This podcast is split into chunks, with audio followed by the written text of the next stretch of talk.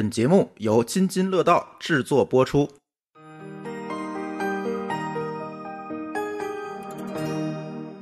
各位拼娃时代以及津津乐道的听友朋友们，大家好，我是主播张俊，欢迎收听咱们拼娃时代的第八期节目。上期节目呢，咱们一起探讨了关于孩子们上小学前的准备工作。听友们啊，反馈啊，还是咱们时间有点点长啊。其实，在节目播出之后呢，我也和其他几位主播有过讨论。呃，除了时长需要缩短以外呢，我也争取能够把咱们呃内容风格调整的更轻松一些。毕竟咱们不是一个课程的节目，是吧？还是以闲聊为主。今天呢是咱们神兽升级指南的第三期。看现在这个情况啊，我觉得很快就能够恢复集体录音的状态了。其实我更期待嘉宾和主播之间的那种碰撞所产生的观点和分析。所以呢，咱们神兽升级指南这个系列就暂且呢录到这第三期。后面呢，找到合适的话题呢，会再继续的更新。下周一也是咱们小学生啊，就是一二三年级全面复课的这个时间了。呃，也祝我们的小神兽们开学快乐吧。虽然啊，我觉得实际上家长可能更快乐一些。今天啊，咱们聊点什么呢？我是想给大家讲一讲。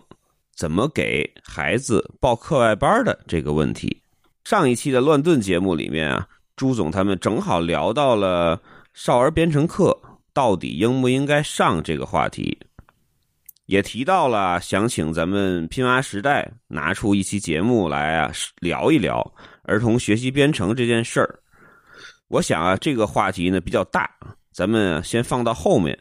等啊找一位嘉宾。嗯，是业内，比如说从业者呀，或者说是真正的编程的老师，一起来聊一聊。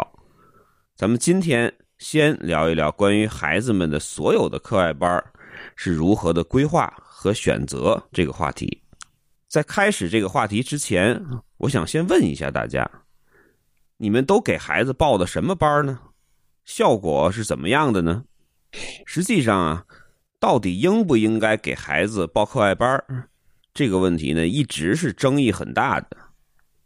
其实啊，我觉得报与不报呢，完全要看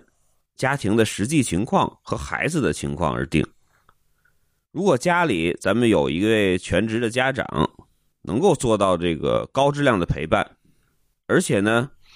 也暂时没有什么需求给孩子往特长方向或者专业方向去规划的话呢，其实。嗯，不去报班也是可以的，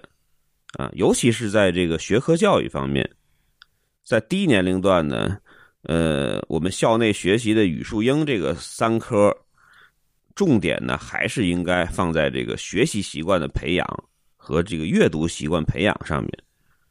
如果在校内学习的内容都不能够比较好的掌握的话，其实没有必要再给孩子增加负担了。那么满足什么条件？才需要报班呢？那您听我慢慢给您道来。关于课外班的选择呢，我想分两个部分来说，一个是大家所说的素质教育类，另一个呢是学科教育类。这两个类型的报班时的思路呢，稍微有那么一点点区别。那么我们如何的思考或者判定该不该给孩子报班呢？咱们先谈一下素质类的课外班我感觉啊，这个第一因素其实就是钱。为什么这么说呢？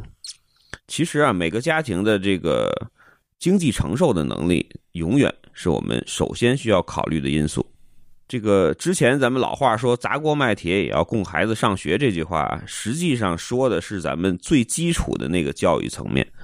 并不是咱们的特长教育。大家可能会说了，我报个课外班能花多少钱呀？实际上确实没多少钱。拿比较烧钱的这个冰球举例，一年啊三四万块钱顶天了。我说的就是单纯的课时费啊。可是您没考虑孩子学习这项技能所衍生出来的很多其他的投入，比如说装备，一身装备估计至少得五六万，而且孩子这个在小龄的时候长个快，过个一年左右他就小了，又要重新买，外出比赛的费用，夏令营、冬令营的费用，然后集训的时候的一对一的小课的费用。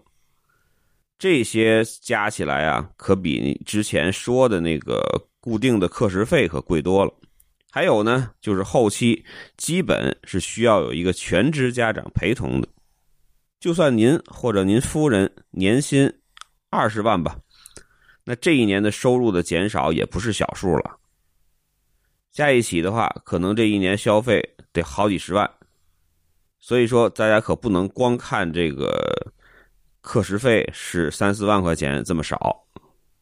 所以说在给孩子规划兴趣学习时候啊，要么您多去挣点钱，要么咱们少选几种，量力而为，这样啊才能够集中有力的资源，能够帮助孩子在一项或者两三项上面能够取得非常好的成绩。也有的朋友跟我说：“你别整这么专业，是吧？孩子喜欢上就玩玩得了。”那您啊，其实还不如带孩子去奥森玩一玩呢，那个免费还锻炼身体。我一直以来的观点呢，咱们在这个素质教育报班的过程中啊，要么咱们就认认真真学，要么呢就别去碰，因为孩子有一个好的学习习惯啊和学习态度，其实比出成绩这个本身更有价值。无论咱们学什么，如果你养成了一种马马虎虎。得过且过的这个习惯，它会迅速的传染到其他的科目的学习中。可以说呢，你又花了钱，又帮了倒忙。咱们玩也得玩的认真，啊，这是我真心的提醒大家的啊，不然您可以可以几年后统计一下，这个到底有多少钱扔在孩子身上，是这个完全没起到效果，而且呢还养了一身臭毛病。这个呢，其实就得不偿失了。另外的一个重要的因素呢，其实就是孩子的兴趣。虽然在很多的领域，孩子能走到多远，能走得多高，取决的是他的天赋，但是能不能走，愿不愿意走，肯定是取决于兴趣。尤其是在起步阶段和在孩子比较小的时候，我们如何的发现？挖掘和确认孩子真正的兴趣点是特别重要的。在技能的爬坡阶段，可能还需要家长的鼓励，整个家庭的共同坚持和配合，还有老师的引导。不过呢，依然离不开孩子自身对这个这项技能产生的兴趣作为支撑，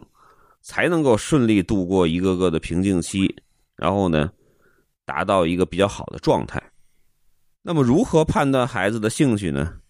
一般来说啊，有这么几个标准。第一个呢，就是孩子在不需要家长引导的情况下，就能够观察或者做这件事情很久，而且能够比较投入。在刚入手的时候呢，遇到一些困难呢，能够反复的尝试。第二呢，是他会和爸爸妈妈呀，经常聊起到练这个或者玩这个时候的场景或者感受。第三。在这个技能上的学习速度明显就比别的项目要快一些。那么，如果符合这么几点啊，其实我们基本就可以判定这个孩子对这件事是比较有兴趣的。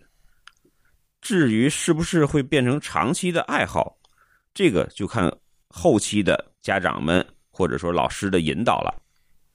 下面一个因素呢，其实呢是要选一个好的老师。很多家长啊，在给孩子选班的时候啊，更多的是会首选知名机构，啊，或者比较火的机构。就是说呢，他先看这个品牌，或者先看这个公司怎么样，然后再说老师的事儿。实际上啊，遇到一个好的老师，要比机构的品牌要重要的多。尤其是在孩子比较小的时候，这个老师是否敬业啊，是否有爱心、负责任。直接会影响孩子的兴趣引导和基本功的积累。而且给孩子选择一个名师，有时还不如选择一个投脾气的老师来的有效。因为孩子首先是得不抗拒上这个课，其次呢才是学到多少。在我这么多年陪娃这个路上啊，就深刻的感觉到，遇到一个合适的老师，对孩子的特长培养之路有着多么的重要。从小培养好的习惯，是吧？培养对艺术或者这个体育项目的理解，其实都是受益终生的。举个例子吧，就比如说你在很小的时候，呃，去练舞蹈，如果老师他对于你的基本功的要求很低。为了让孩子高兴，然后也不严格要求，那么实际上你在练习的过程中养成的一些不太好的习惯呀，这个动作的这个错误啊，可能到你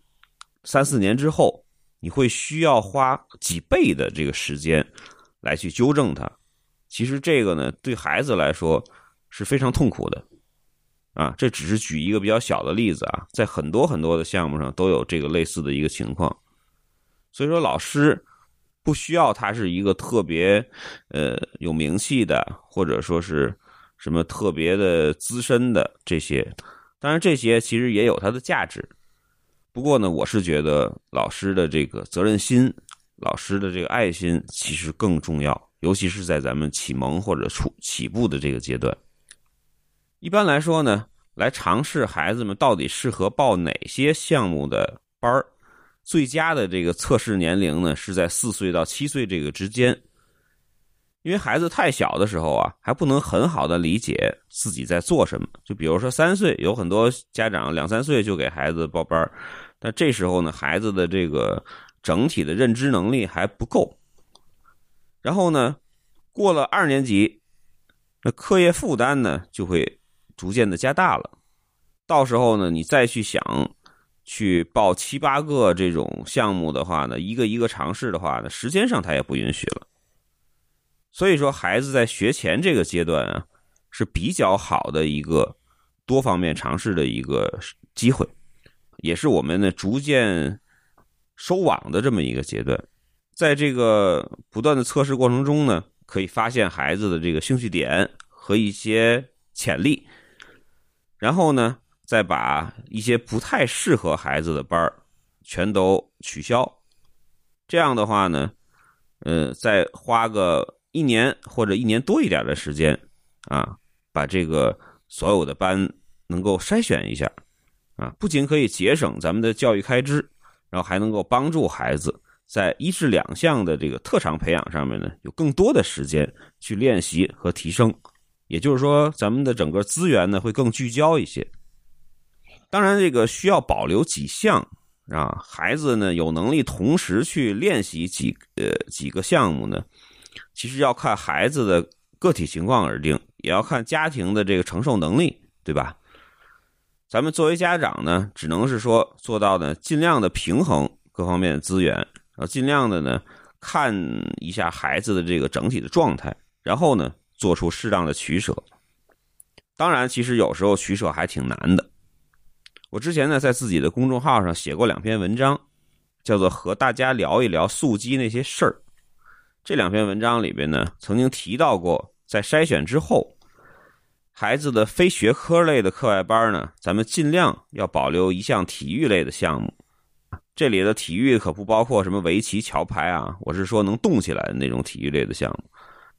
还要呢，尽量保持一项艺术类的项目的训练。如果咱们有精力的话呢，还可以保留一项有关科学类的。当然，这个呢，实际上可以通过其他的形式去体现啊，比如说线上课呀，或者其他的形式。因为这几项以后啊，是可以作为孩子舒缓学业压力的小窗口的，而且对于孩子和同学们之间的社交也是有好处的。当然，从功利的角度上来讲啊，可能理由会更多。就比如说是这个小升初啊，或者说是给孩子这个有另外的一些出路啊，等等这些啊。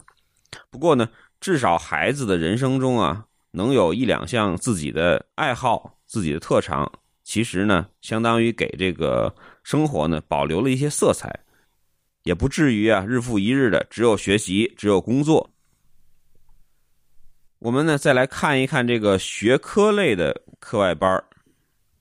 那么什么叫学科类呢？这个比较好简单啊，就比如说我们小学阶段常见的这个数学思维类的，就奥数类的、大语文类的、英语培训类的啊，语声语数英这个三科相关的，就是笼统的来说呢，就是和我们学校需要考试的这些科目有关的这些课外班这类课外班的选择思路呢，又和之前的素质类呢就不太一样了啊。至少呢，从价格上，我们不需要就考虑太多了。因为我们大部分的家庭是可以承受的，就举个例子啊，我们一些大机构的数学班是吧？这个半年的课程，就比如说一个暑假加上秋季的线下的课程，一般呢就在七八千，啊，最多的呢基本上不会过万。英语的有一些六七个人的小班的教学呢，其实半年的课程呢也基本上啊在一万多、一万五以内吧。所以这个价格区间呢，和之前说的，比如说马术啊、什么冰球啊、钢琴啊等等这些素质类的这个高端消费吧，是不太一样的。就我们在选择这些课外班时，最重点的是要考虑孩子的需求和我们的这个目标。别看这个小学阶段的学科类课外班，看上去只有语文、数学、英语这三种。啊，它不像初中，初中可能一下子就十科九科，啊，你很多科目都可能需要去外面去提高啊，或者补习啊这种。咱们小学就三科，可实际上啊，每一科可选的类型都有很多种，而且啊，同样的内容放到不同的机构，有可能讲的细节的区别也很大。所以啊，我还真没法在一期节目里头为大家推荐哪个班好。啊，哪些班您可以报？因为我不太了解您的这个是住在哪个城市啊，或者说孩子的这个情况是什么。这就跟之前就是，比如说我们家里有淘宝店，淘宝店的一些客人总在旺旺上面问啊，您看我穿这衣服好不好看啊？您想啊，我都没见过您，也不知道您的这个高矮胖瘦是吧？也不知道您的这个长相怎么样。啊，肤色怎么样？那你说我怎么去给您推荐衣服合不合适呢？因为这个全国啊，教育的地区的差异比较大啊，而且孩子本身的差异也比较大。就即使是在北京，咱们海淀区家长的需求和东城家长的需求都有比较大的差异，和这个远郊区县的这个家长的一些情况也有差异。所以说啊。就在咱们节目里啊，没有办法为您具体的去推荐，我只能是为大家提供一个思路，让大家能够在选择这类课外班的时候，能够尽量少走弯路。那咱们先啊来说一说数学班，在国家呀近几年这几轮禁奥行动之后啊，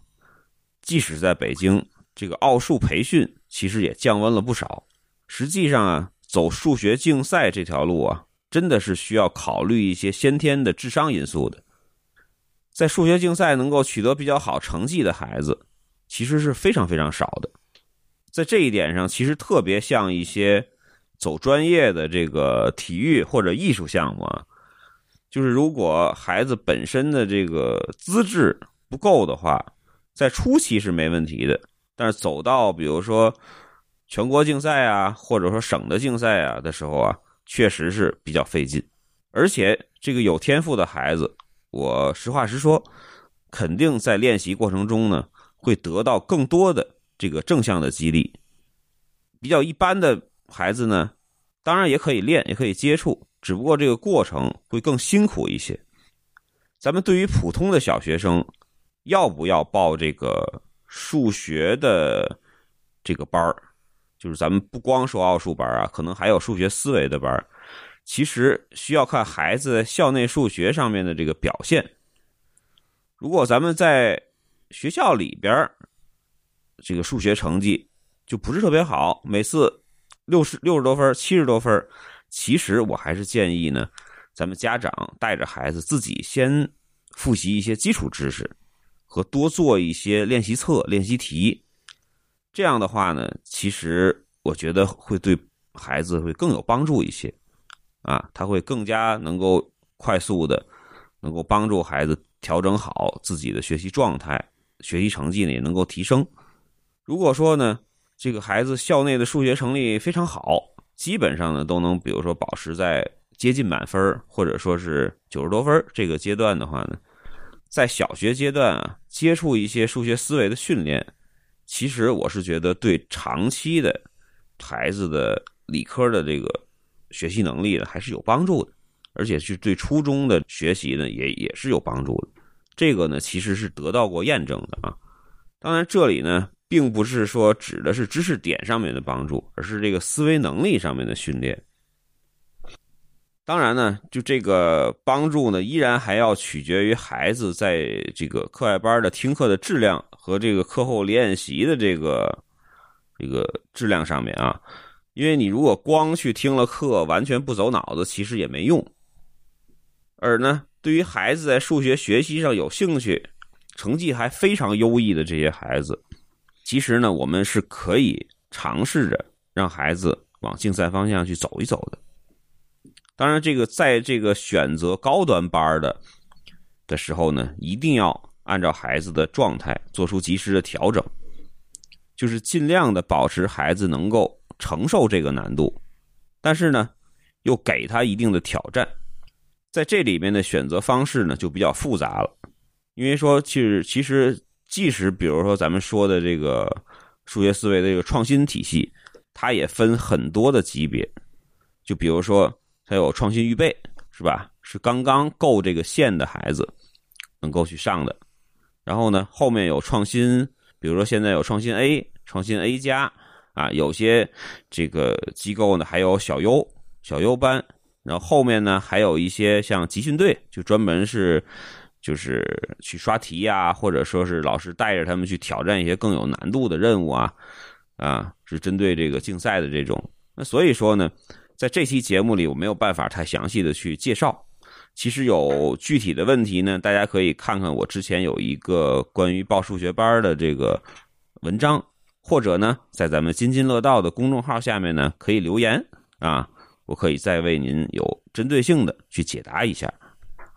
那么说完了数学班呢，咱们再看看语文班。其实语文班的情况啊会更复杂一些。总体上市面上的这个语文类的课外班呢，会分成两个方向。一类是咱们经常听到的这个大语文的这个方向啊，它会以拓展呢文史知识为主啊。另一类呢是校内的这个提升方向。这个校内提升方向呢，主要是针对学校里学的一些内容啊，包括考试的一些难点和重点啊，就比如说字词是吧？阅读的答题技巧、作文的技巧，然后文学常识这些呢，和校内应试有相关的这些知识点。这里面啊，要注意的是，它这个这个我说的是阅读答题的技巧啊，就不是阅读技巧啊。包括底下是作文的技巧，其实并谈不上写作，它都是跟这个校内的一些考试类的，或者说是学习知识点类的，是有相关联的。所以呢，在报语文班之前呢，大家要想好自己的目的是什么。如果只是让孩子听着玩那么我真的建议在家多看书，比出去上课要实惠。而且现在啊，网上有很多免费的资源。其实也能够让孩子拓展知识用，就比如说一些这个音频平台啊，或者视频平台的免费课程啊，或者一些名家的一些讲课呀，都可以听一听。如果说是希望孩子提升咱们的文史素养，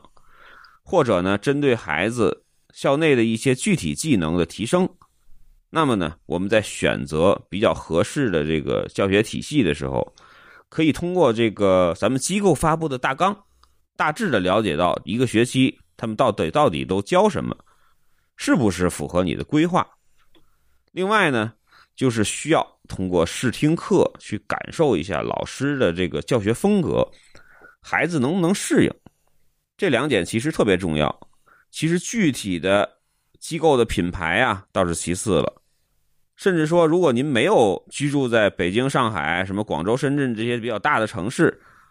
我其实建议。啊，咱们在线上课搭配呢比较大的这个阅读量是吧？多读书这种形式呢，其实也能比较好的去提升孩子的这个语文的成绩，或者说呢，提升孩子语文的能力。如果呀，就没有遇到很好的线下老师，或者没有找到比较合适的这个班的话，倒不用太着急去上课，因为啊，这个语文的素养啊，它积累是一个长期的过程，就是报班儿或者说上这个课。我觉得只能够解决比较少的或者百分之三十左右的这个能力的提升，大部分的时间呢还是需要家长在家里的引导。可以这么理解，一般来说呢，咱们语文班的作用呢，其实更像是锦上添花，它并达不到雪中送炭的作用。就是一个孩子的他的知识面呢，更多的是来源于家里的耳濡目染，包括。阅读更多的书籍，是吧？这些方面去达成的啊，所以大家一定要重视这一点啊，就并不是说报一个班就能够完全解决您的问题了。那么下面呢，咱们再看看英语。英语班的选择呢，其实就更复杂了。作为咱们孩子的第二语言的学习啊，咱们母语是中文，对吧？然后第二语言可能是英语啊，也可能是其他的小语种。它实际上方法很多，不同的机构呢，所这个对应的体系也非常多。而且据我观察啊，英语学的特别好的孩子，基本上呢都是在家里启蒙的比较好，然后呢家长坚持的比较好，就是家庭因素也非常重要。这个跟语文有点类似，这个语言类的这个学习啊。还真是不是说靠这个一周一两节课就能解决的。这个家庭的早期启蒙啊，家长的这个规划和坚持啊，孩子的努力啊，会起到非常决定性的作用。而一套好的教材呢，好的体系，或者说是好的老师，他会帮助孩子更系统的梳理自己所积累的知识，然后呢，能把孩子带到更高的、更高的阶梯上面。语言学习呢，其实真的是一个日积月累的过程。就即使是你去上课，没有课后的付出，啊，没有课后的练习，几乎所有的这个英语班都发挥不出它实际的价值。当然，我可以给大家总结几个比较常见的英语班的类型，供大家参考一下。那么第一个呢，其实是属于口语，是吧？和日常交际的练习型。比较常见的就是现在大家比较熟悉的这几家线上一对一的这个。机构每次课大概三十分钟啊，有专门的外教一对一的跟孩子在网上聊，视频的聊，这种是一种大的类型。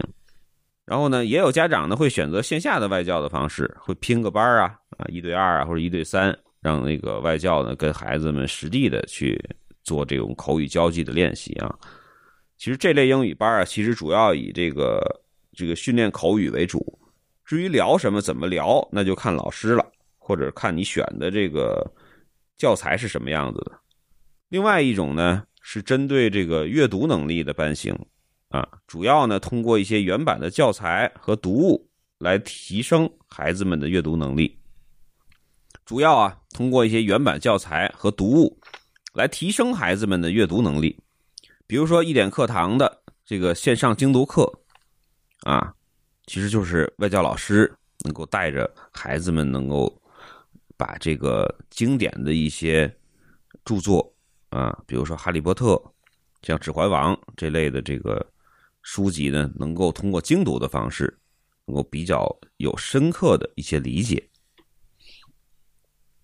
还有啊，近几年势头正劲的有几个主打阅读能力培养的线下的机构啊，也是类似的情况，他可能会用这个 Reading Explore 啊。或者也是用一些原名著啊，这个类型呢，主要是迎合了最近几年家长圈特别重视孩子英文阅读能力的这个需求，而且呢，孩子的阅读习惯和阅读能力呢，也确实是学习英语的路上特别重要的一项。还有一类呢，就是针对各种英语考试体系的综合课程，一般这类机构的课程设置里啊，听说读写这四个方面呢，会比较平均。除了专门的考前冲刺班其实以前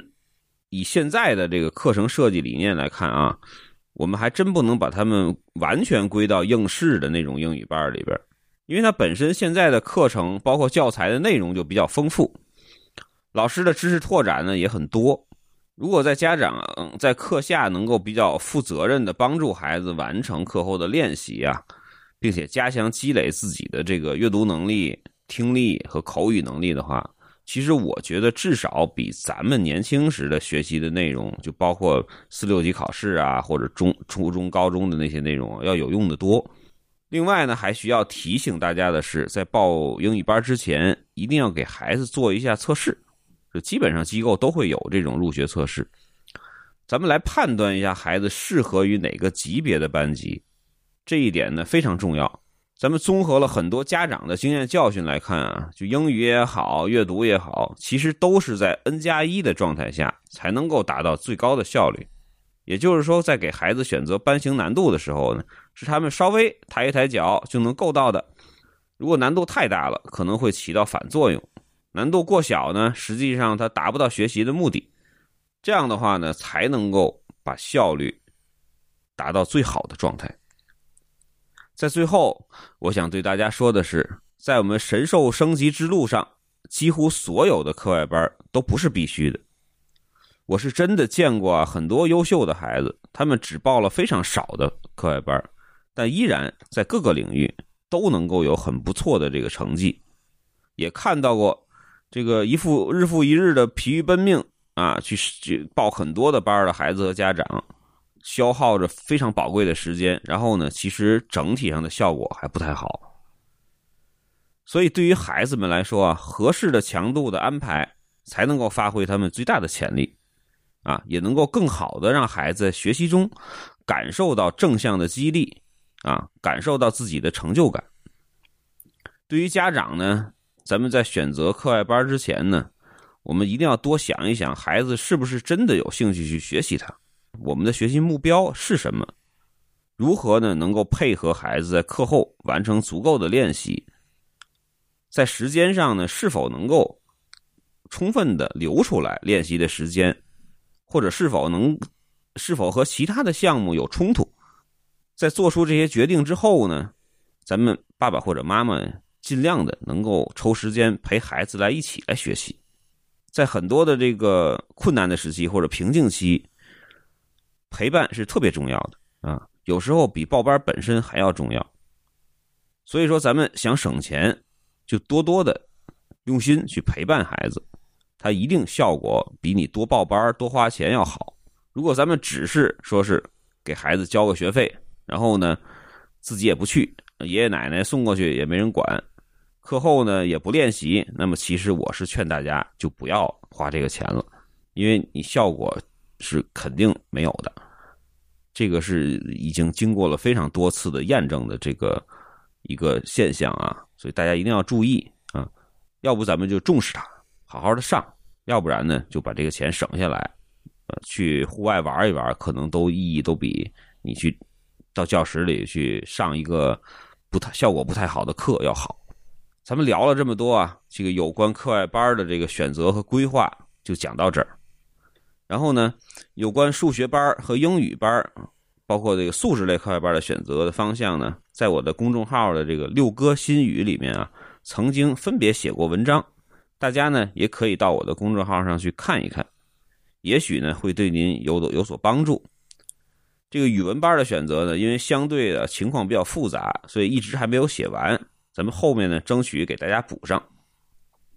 希望大家呢，在孩子升入小学以后，能够更加合理的给孩子规划课外班，别让啊他们成为孩子的负担。那么呢，今天的节目呢，咱们就聊到这儿。欢迎大家在我们的公众号留言交流，感谢大家的收听。感谢您收听本期节目，同时您也可以收听我们制作的更多博客节目。乱炖、蓝海之下、拼娃时代、串台、品质生活和科技先生，在您收听的平台上直接搜索即可找到以上这些节目。我们鼓励以购买替代打赏。如果您觉得我们的节目对您有帮助，欢迎以购买周边产品的形式来支持我们。关注我们的微信公众号“津津乐道播客”，天津的津，欢乐的乐，道路的道，进入周边产品菜单购买即可。如果您愿意参与我们的更多讨论，可以加主播的微信号 d a o。幺六零三零幺，加入我们的听友群。